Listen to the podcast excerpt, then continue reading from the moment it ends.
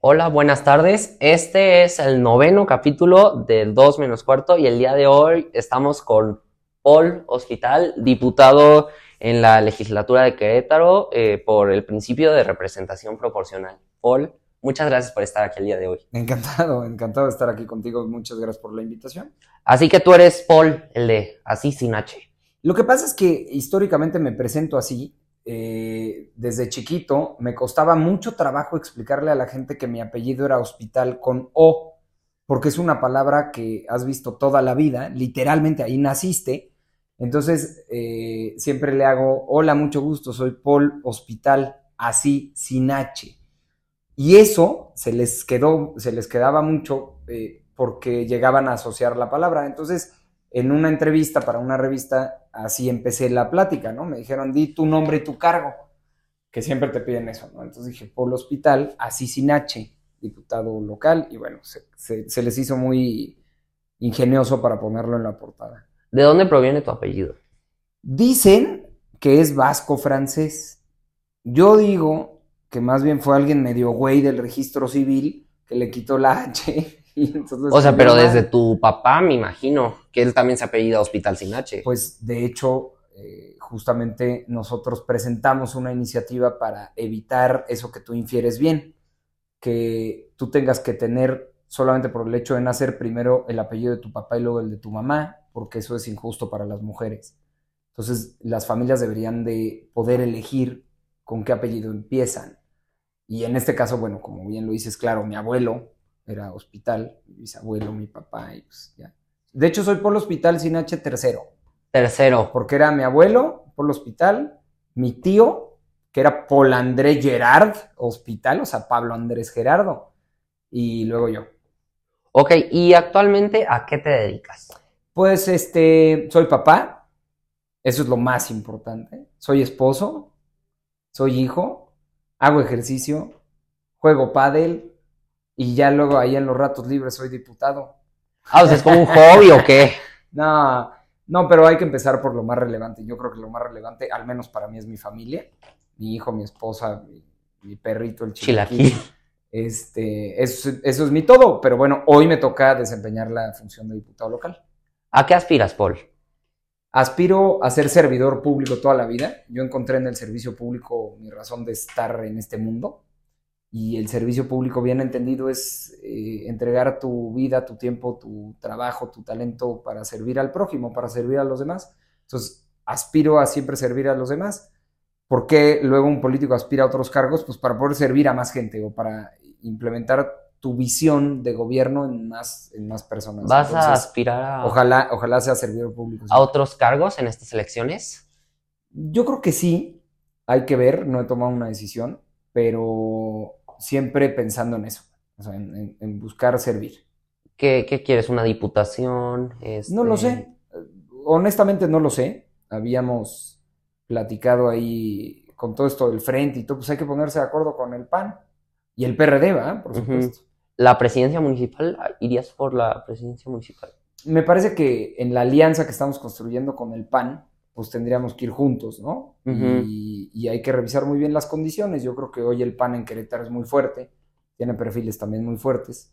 Entonces, eh, vamos a ver en, dónde se acomoda todo. Si no sales este, favorecido en las encuestas, ¿harías un Adrián Rubalcaba? Me encantaría que hubiera encuestas, más bien. De hecho, lo exigí de manera pública, que pudiéramos tomar decisiones basadas en encuestas, no basados en acuerdos políticos populares sino que midiéramos a los actores políticos, que midamos cuánto vale cada uno, cuánto le aporta al proyecto de Xochitl, porque al final del día el proyecto es recuperar México, recuperar la presidencia. Entonces, para eso necesitamos sumar fuerzas. Y mi propuesta es, hagamos números para ver quién suma más fuerza. Y bueno, pues ahí está mi petición. Yo espero sea tomada en cuenta. Todavía no salen siquiera las convocatorias. En las convocatorias podría venir esa idea que yo puse sobre la mesa, o podría no. Entonces ya ahí tomaríamos una decisión, pero no haré un... Creo que lo de Rubalcaba terminó siendo un marcelazo, ¿no? Porque primero rompió, pero luego no rompió y dijo que se iba, pero regresó. Estuvo raro. Sí, sí, estuvo raro. Entonces tú no te irías del PRI. No, yo creo que ahorita hay que pedir al interior las condiciones, eh, como te digo, para que sea justo, para que no sea lo que tú creas o lo que yo crea, sino que la ciencia lo defina. ¿Quién es el dueño del PRI? ¿Alito? No, la verdad es que el PRI históricamente además viene desde... De hecho, así se conforma de distintos grupos para darle paz social a este país. Y siempre se ha construido así el PRI. Hay, hay muchísima gente, hay muchos grupos. Eh, pero pero lo, lo, bonito antes, ahora ha cambiado un poco, es que adentro nos podíamos poner de acuerdo, podíamos dialogar y, y salir entonces unidos. Ahora ha habido algunos que salen y rompen y, y en nada han abonado a la imagen del PRI. Pero pues el PRI no es de una persona, sino de muchas. ¿Y qué dirías de los senadores que han renunciado al PRI?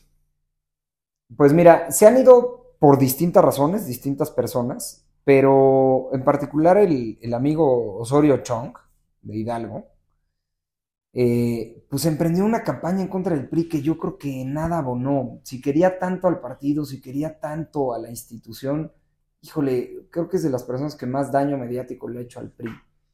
Y él no, no aguantó que lo quitaran de la coordinación.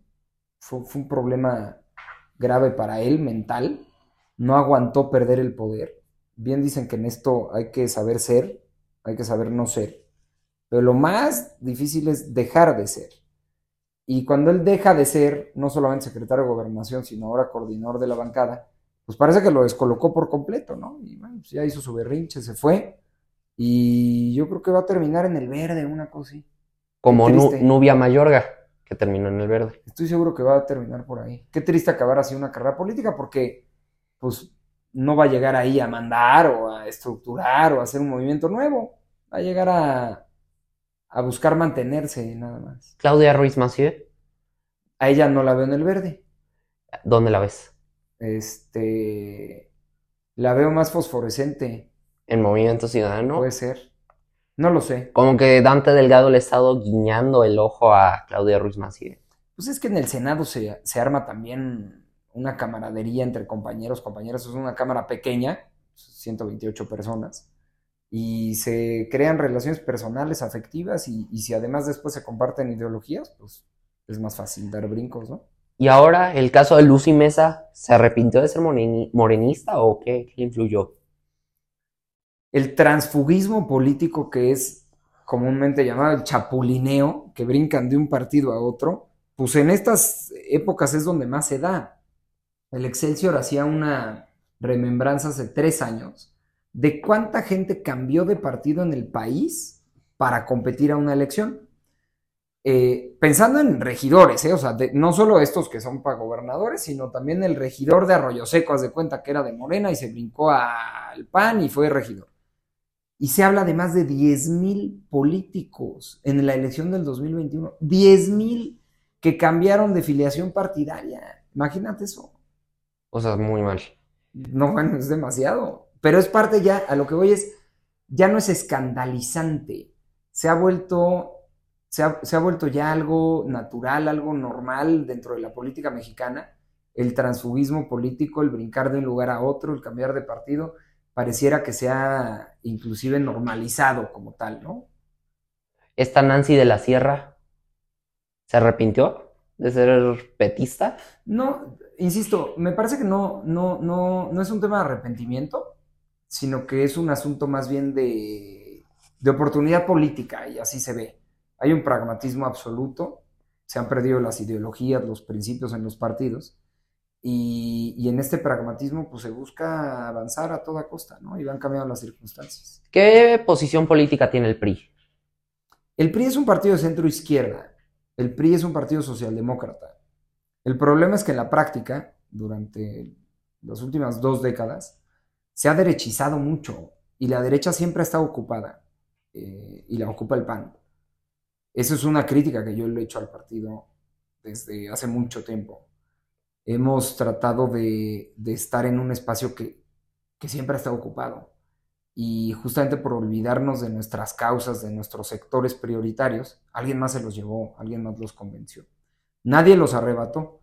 Fueron causas que dejamos tiradas en el piso y alguien las tomó y se las llevó. Pero no ser neoliberales de derecha es ser de derecha es que justamente hemos caído en ese cuento, caímos tanto que ahora vamos en todos juntos.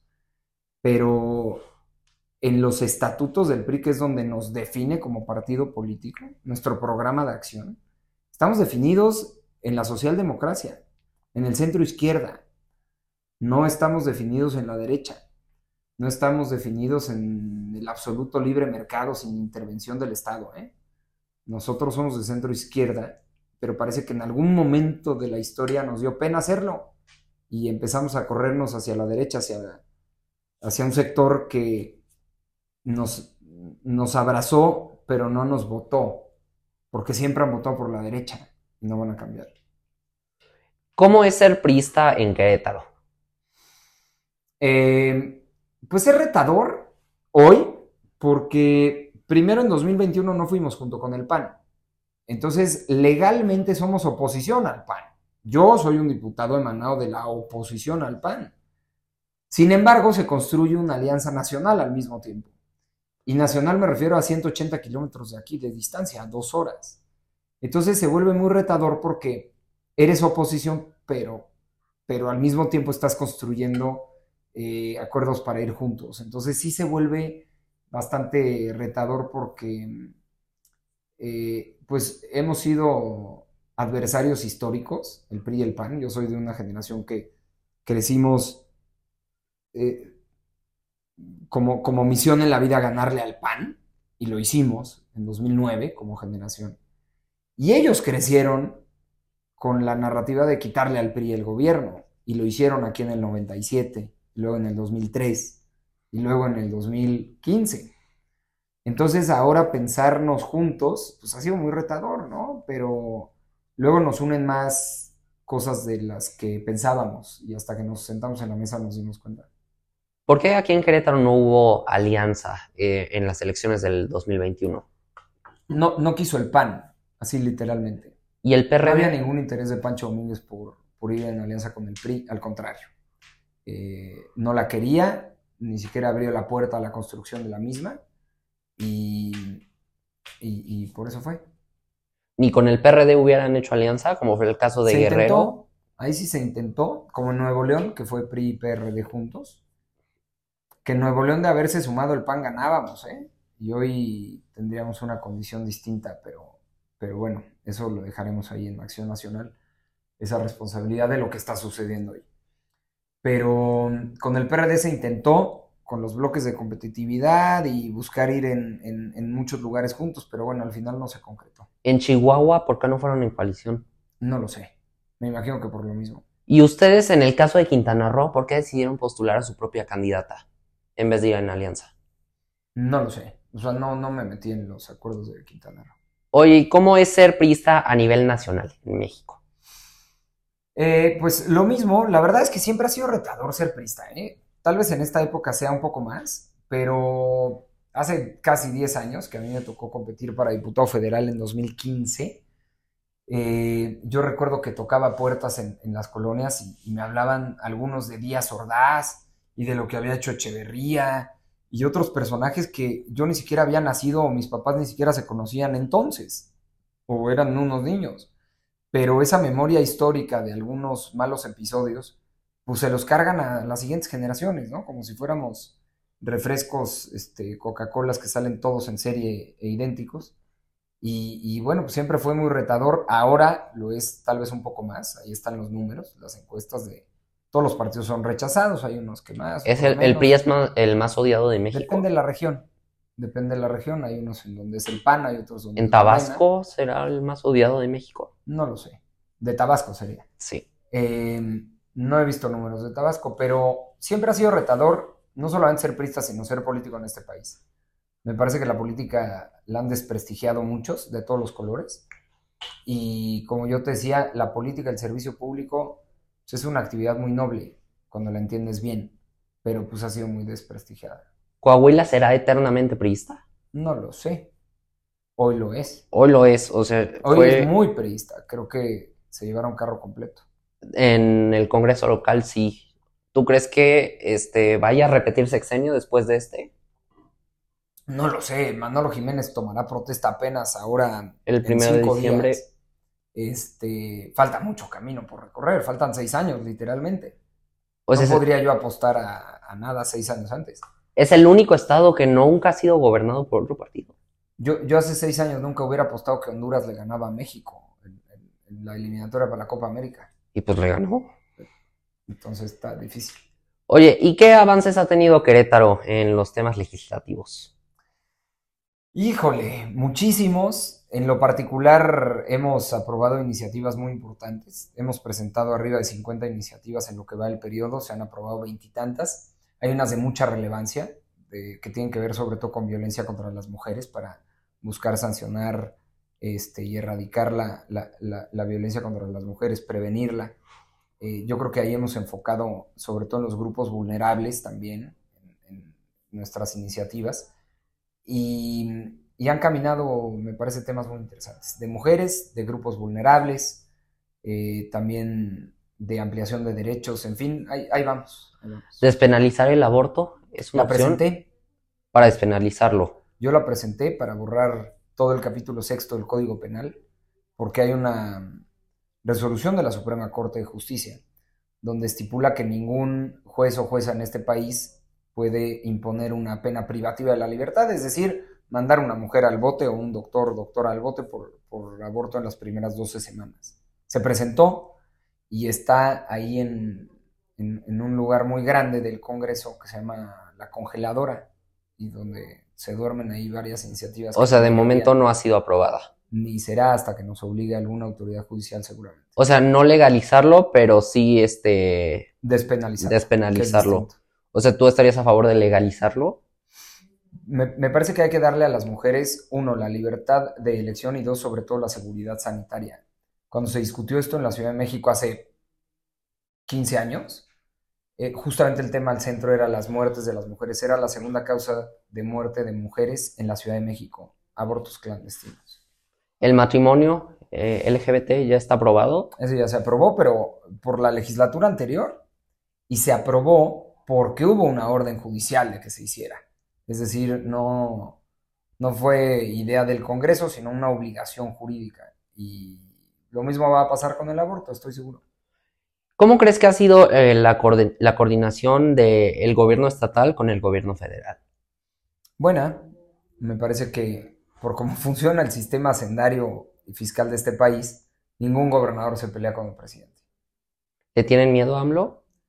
Yo creo que en un principio de realidad de cómo funciona hacendariamente este país, es una tremenda estupidez pelearte con el gobierno federal si eres ejecutivo estatal. ¿Qué, qué crees que ha sido, crees que ha sido fácil sacar adelante proyectos de ley en el Congreso? Depende. Hay unos que han, hay, hay, hay muchos, te decía, más de 50 iniciativas. Hay unos que generan mucha resistencia, como estos que mencionas, y otros que generan amplios consensos y salen hasta rápido. O sea, ¿tú crees que aquí el PAN tiene una mayoría aplastante en el Congreso local? No, no creo. Se tiene. La tiene. En, en- en los números, el PAN y Querétaro Independiente, que es lo mismo, este, tienen la mayoría.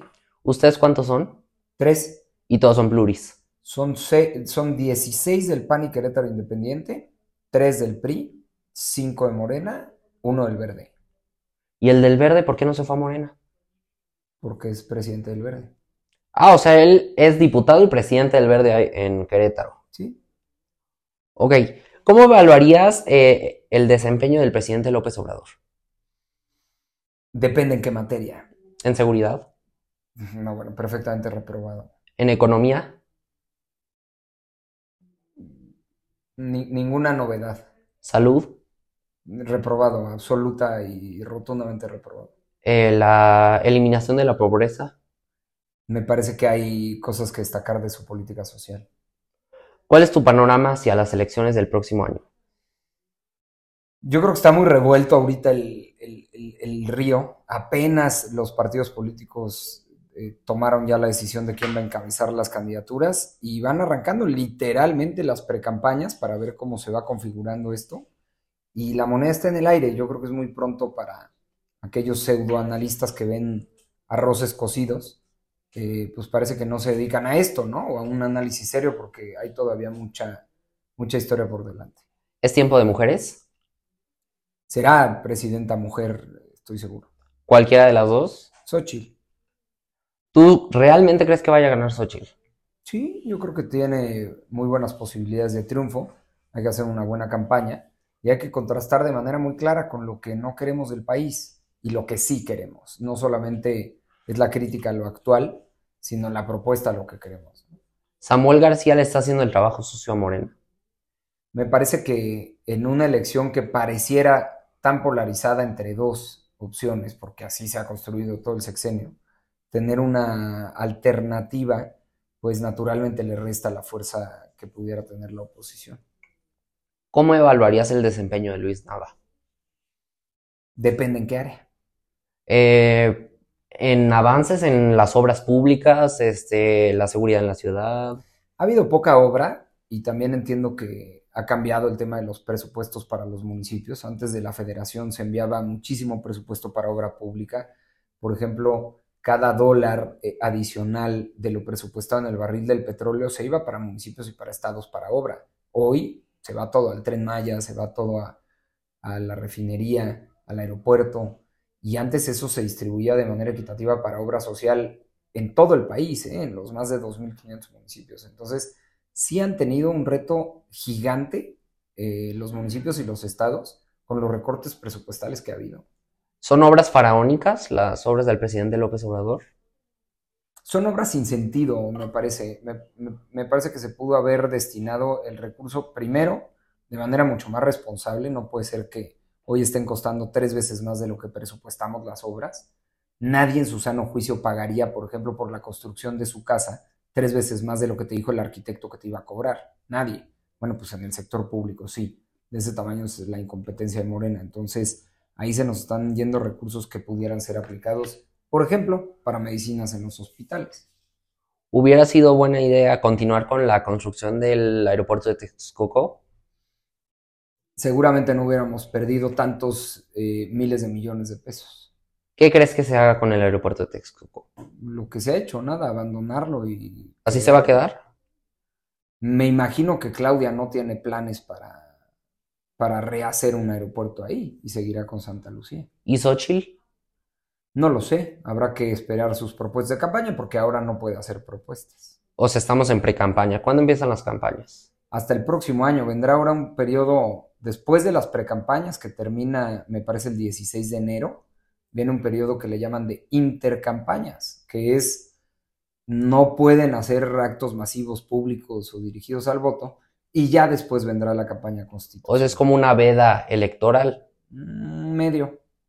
O sea, porque los espectaculares empezaron desde, yo creo que desde julio, me imagino. No he visto espectaculares de Xochitl. No, de Claudia. Ah, bueno, Claudia empezó, me parece, el primero de diciembre del 2018 su campaña. O sea, desde que llegó a la jefatura de gobierno. ¿Fue dedazo?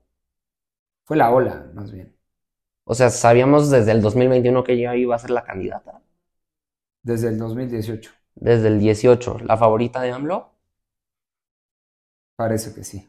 ¿Por qué hay tanta gente renunciando al PRI? Pues te lo decía, del, no solamente al PRI, tú citabas ahora un par de casos de Morena, otros del PAN. Entonces, más bien, están brincando de un partido a otro como sucedió hace tres años y hace seis. Y desde que hay un sistema plural de partidos democráticos en este país, el transfugismo político llegó para quedarse. ¿Qué piensas de Alito? Es un presidente muy entrón. La verdad es que si algo tiene es este, bastante valor. Se le fueron encima como a pocas personas desde el gobierno federal, muy, muy duro. Y aguantó vara y ahí sigue otro a lo mejor hubiera doblado las manos. ¿Realmente dijo que a los periodistas no hay que matarlos a balazos, hay que matarlos de hambre? No lo sé. Hoy ya con toda la inteligencia artificial, con la tecnología, con todo lo que existe, eh, pues así como a Martí Batres ya lo exculparon de que no dijo lo que apareció en un audio, pues entonces también habría que aplicar el mismo principio de presunción de inocencia para todos.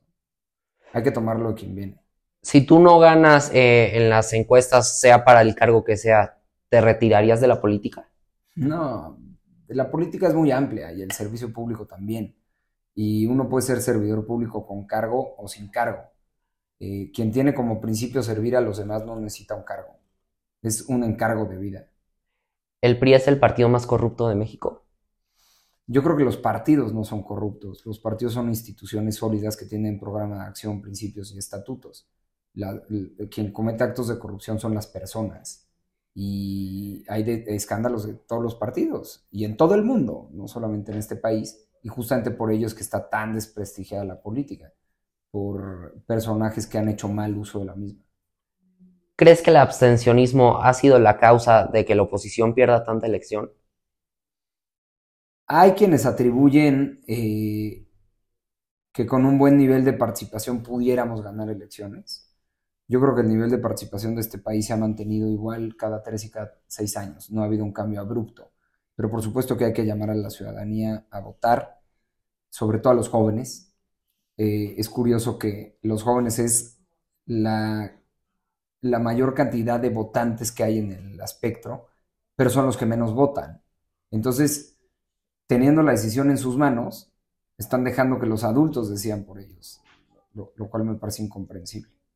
Hay que convencerlos de votar y hay que ser autocríticos de por qué no lo están haciendo. ¿Qué es lo que no estamos ofreciendo? ¿Por qué no somos suficientemente atractivos como para que voten? Oye, ¿y la coalición dará resultados? Los ha dado y yo espero que siga dando. Oye, ya para terminar, ¿qué consejo le darías a la gente este, que quiere buscar un cargo público en las próximas elecciones? Pues que se registren en las convocatorias. O sea, pero alguna estrategia, este... No, no, pero ya para el próximo, pues es mañana. Entonces, que se registren en las convocatorias que expida cada partido, que levanten la mano y este y que participen, que le entren. La ciudadanía entonces es la que va a decidir, no los lo partidos. ha hecho. Ok. Bueno, esto fue todo. Este, muchísimas gracias, Paul, por tu participación. Me gustó, se parece a Tragaluz. Me, me parece lo mismo. Y pues está más o menos basado. Y pues esperemos tenerlos de regreso en el siguiente. Muchas gracias.